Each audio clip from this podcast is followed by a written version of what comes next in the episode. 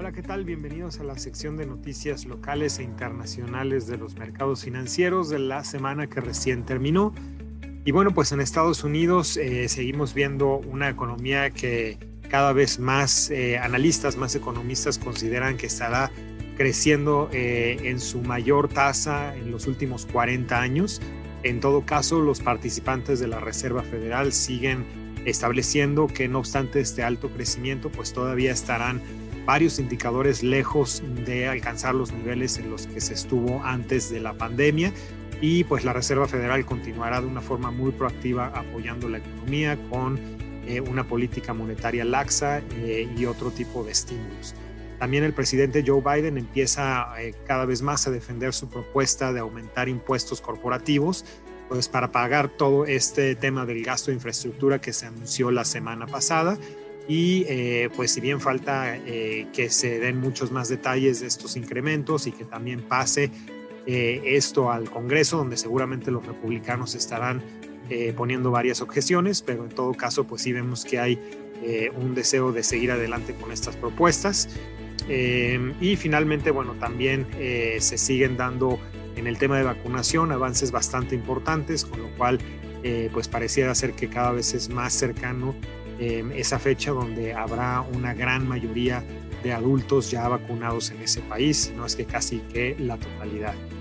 Eh, en el caso de México, pues tuvimos eh, los datos de remesas de enero y febrero, que si bien registraron un aumento bastante importante contra el último año, casi 21% arriba de lo esperado, sí quedó un poquito abajo de lo que el mercado esperaba. En todo caso, pues sigue siendo una fuente eh, de ingreso de dólares bastante fuerte eh, para México. Tuvimos también el dato de la confianza de los consumidores que repuntó bastante en el mes de marzo después de que pues varios estados al nivel eh, del país han pasado a semáforos amarillos, inclusive varios a semáforo verde.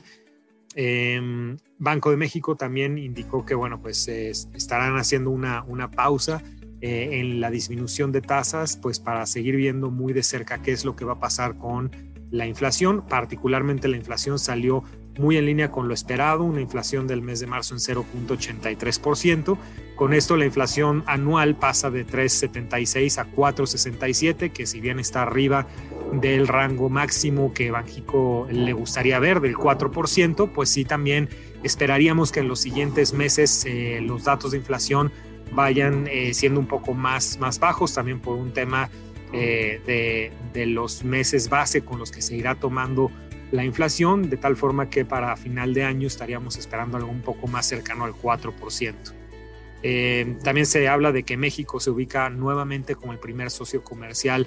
eh, con Estados Unidos, desplazando a China, un lugar en el que, bueno, pues ha estado yendo y viniendo eh, este primer lugar entre los dos países. y por ahí también algún refinanciamiento de 3.250 millones de dólares por parte de Hacienda en mercados internacionales.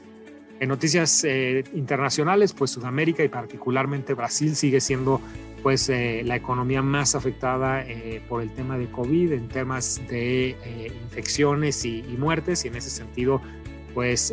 la Organización Panamericana de la Salud lanza pues una advertencia de que es necesario reforzar los controles. en Alemania los temas de confianza pues han, han venido cayendo eh, sobre todo pues por estos temas de restricciones que se han ido endureciendo a, partir de que la tercera ola de COVID empezó a pegar fuerte en ese país. Eh, tuvimos por ahí algunos cambios en la parte eh, de legislación rusa, donde estos cambios permitirán a Vladimir Putin mantenerse en el gobierno probablemente hasta el 2036. Y finalmente en temas de vacuna, pues particularmente en Europa sigue mucho la controversia con la vacuna de AstraZeneca y con los temas de algunos casos eh, raros de coágulos que se han presentado en personas que la han eh, tenido y en este sentido pues todavía sigue en duda si esta vacuna podrá ser administrada de una forma eh, amplia en esa región. En cuanto a los mercados, pues fue una semana bastante positiva.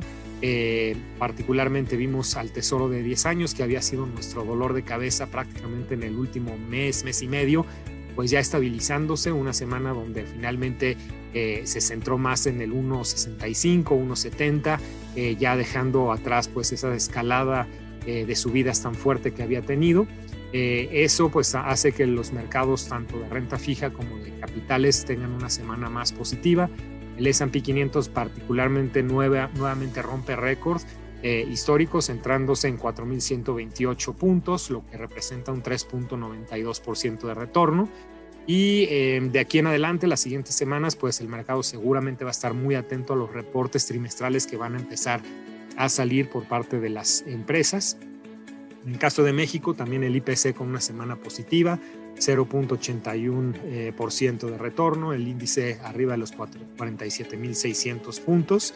Eh, acá también, bueno, pues el tema eh, de que la inflación haya salido muy en línea con lo esperado hizo que Banco de México pues se mantuviera con las tasas, digamos, fijas a lo que lo, lo había tenido desde su última reunión y con esto pues el IPC también estará atento a los reportes trimestrales de las empresas locales. En todo caso, el IPC en este momento pues tiene un retorno acumulado en el año pues, ligeramente arriba del 8%. En Europa también con los temas eh, pues de vacunas que poco a poco se reactivan, eh, particularmente en el Reino Unido, donde mejor va este, este tema, pues el Eurostock 50 también eh, subiendo 1.52% y Asia finalmente también después de varias semanas de toma de utilidades regresa a una senda positiva. Eh, particularmente acá tenemos eh, el tema de China y la preocupación de algunos inversionistas de que los estímulos a esa economía se vayan a estar quitando de una forma un poco más rápida que en otros lados. En todo caso, eso fue lo que hizo que las semanas anteriores fueran negativas para un índice como el MSCI Asia, pero esta semana eh, regresamos al terreno positivo con 1.22% de retorno. En la parte de divisas, pues el peso la verdad es que sigue muy estable, muy eh, en este rango en el que hemos, lo hemos definido desde hace ya varios meses, entre 20 y 21 pesos por dólar. En todo caso, estuvimos esta semana más cerca de la parte baja del rango, en 20.16, eh, retomando el peso un poco más de, de fortaleza y en general, de hecho, el dólar debilitándose durante la semana contra otras monedas, pues por este regreso de apetito a riesgo que se presentó en general en esta semana. Eh, el euro no es la excepción, también aumenta su valor prácticamente a 1,19 dólares por euro. Eh, la semana pasada estábamos más pegados hacia el 1,17 y bueno, pues acá con esto se recupera nuevamente algo de fortaleza en esta moneda. Y en la parte de deuda, lo que es el corto plazo, pues sigue muy pegado al 4%, la subasta de CETES de 28 días en 407, pero la parte sí de mediano, largo plazo, pues retoma finalmente después de muchas eh, semanas a la alza y de, y de, niveles de estrés, pues retoma ya ahora una senda hacia abajo con la parte de, de mediano plazo eh, bajando entre 20 y 25 puntos base, inclusive por ahí cerca de 30 puntos base la parte de 10 años la parte más larga un poquito menos, eh, pero en todo caso también casi 15 basis de bajada, lo cual hace que la parte de fondos de renta fija tengan una buena semana, finalmente después de varias semanas, como comenté, de,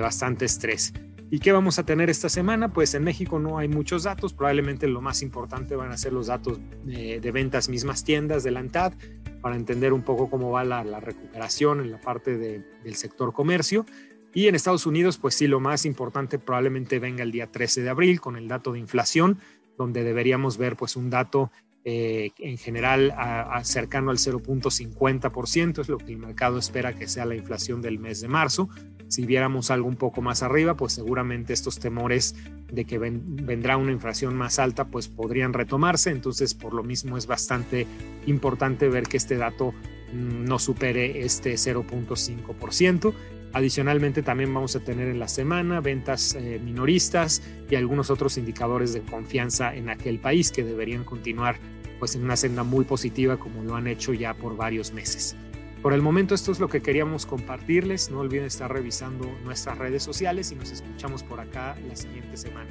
Estén muy bien.